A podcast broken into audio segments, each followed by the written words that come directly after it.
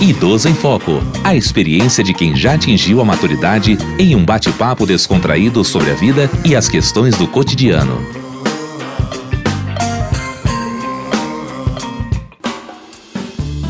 Olá, eu sou Diva Pérez. Eu sou a Aline da Flon e começa agora o Idoso em Foco. O pássaro, quando é filhote, precisa da mãe para sobreviver. Mas quando as asas crescem, ele levanta voo rumo à liberdade e deixa aquele ninho para trás. Por isso, no programa de hoje, nós vamos falar sobre a Síndrome do Ninho Vazio. Sim, Diva. E assim como os pássaros, nós seres humanos também somos dependentes dos pais nos primeiros anos de vida, né?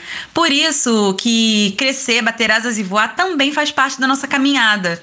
Mas, apesar de a expressão síndrome do ninho vazio ser muito utilizada, a psicóloga Angela Donato, professora adjunta do Instituto de Psicologia da UERJ, alerta que não se trata de um transtorno mental. Ninho vazio não constitui em absoluto um transtorno mental, mas alguns fatores são predisponentes para isso. Por exemplo, pessoas que sofram com depressão, a depressão ela pode ser um fator de vulnerabilidade, né, o que possa predispor alguém a talvez desenvolver, não é uma relação de causalidade.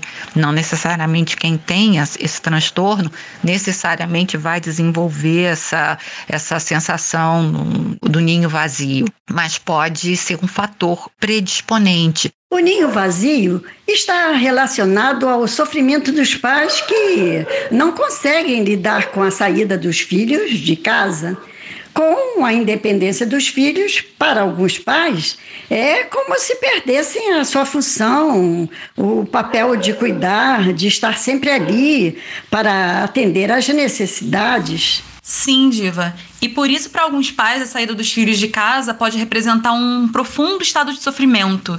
Mas é importante destacar que o sofrimento provocado pelo ninho vazio, apesar de comumente atingir mulheres, pode acontecer com homens também.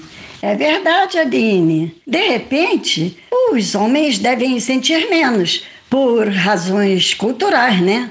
Mas isso não significa que eles não sintam. De acordo com um estudo da psicóloga Adriana Sartori, da Faculdade de Medicina da USP, a síndrome do ninho vazio se torna mais comum em mulheres que dedicam a vida aos cuidados com os filhos. Verdade, Diva.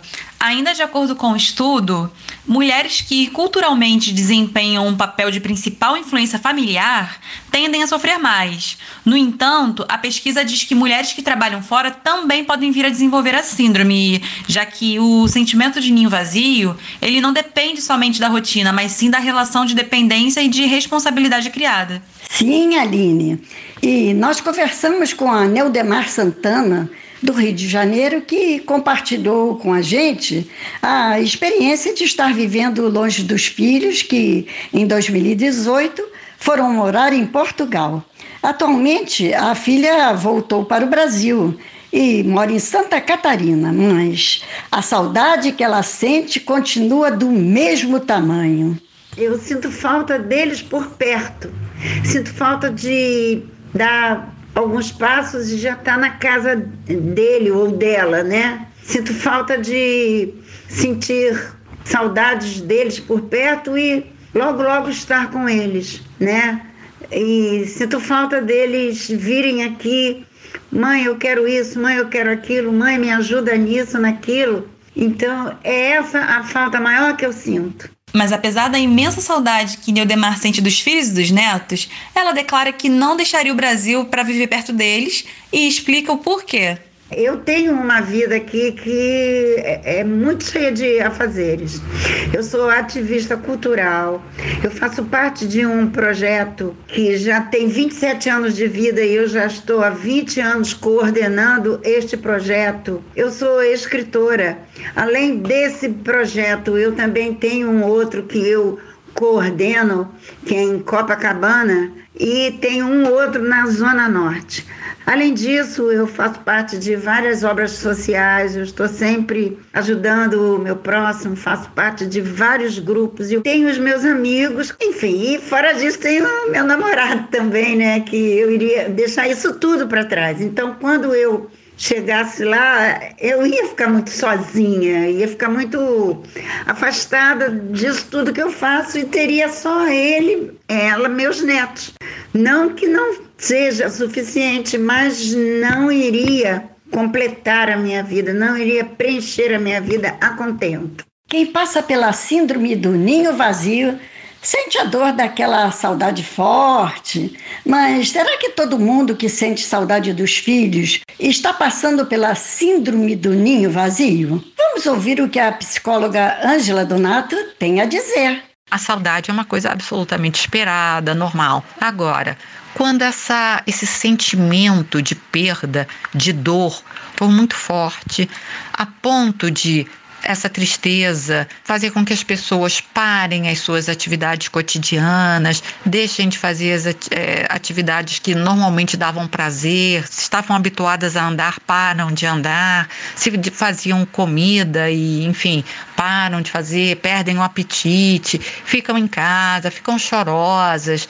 Aí esse essa condição, claro, ela precisa ser vista e acompanhada, possivelmente, né? Num, não exatamente como um transtorno, mas possivelmente ela pode estar, essa condição de forte tristeza, ela pode estar acompanhando um transtorno de outra natureza, uma depressão, por exemplo, como a gente pode observar, a síndrome do ninho vazio vai muito além de uma simples saudade.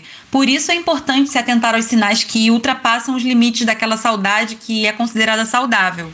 Sim, Aline. Inclusive, existem muitos casamentos que se desfazem após a saída dos filhos de casa. Isso porque esses casais é, tinham uma vida organizada, a partir da criação dos filhos. Sim, Diva, e essa é uma situação bem complicada, né?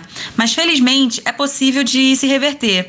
Para casais que passam por crise no relacionamento, como você acabou de dizer, é importante buscar objetivos em comum, praticar atividades juntos, para tentar resgatar a relação e se adaptar a essa nova fase da vida. Sim, Aline. Para superar essa situação, é importante ressignificar as coisas, é, enxergar nisso uma possibilidade de realizar sonhos que tiveram que ser adiados com a criação dos filhos, por exemplo. Sim, Diva, e buscar ajuda profissional, o auxílio de um psicólogo, também é uma excelente forma de tentar superar essa situação. Neudemar Santana conta como faz para lidar com os momentos de tristeza, e mesmo com tamanha saudade, ela diz que se sente realizada como mãe. Quando a tristeza chega assim, o que, que eu faço? Eu sento no meu teclado, começo a tocar, né? Aí quando eu já toquei bastante, eu sento e vou escrever, que é uma coisa que me apraz muito. Inclusive, eu já tenho dois livros lançados e e eu já tenho um pronto para ir para a gráfica. Então, eu me sinto realizada como mãe, sabe? Eles deram certo. São, o meu filho é um pai extremamente carinhoso. Inclusive, teve uma vez eu falei para ele: pô, eu queria ter tido um pai como você. E a minha filha também é dedicadíssima aos filhos, sabe? Então, como mãe, eu estou realmente realizada. E como mulher, eu estou me realizando a cada dia, sabe? Cada dia eu descubro uma novidade em mim. Isso realmente é uma grande realização para uma mãe. Para aprender a voar, é preciso sair do ninho. Portanto, é saudável crescer e trilhar o próprio caminho. Amor e liberdade caminham lado a lado.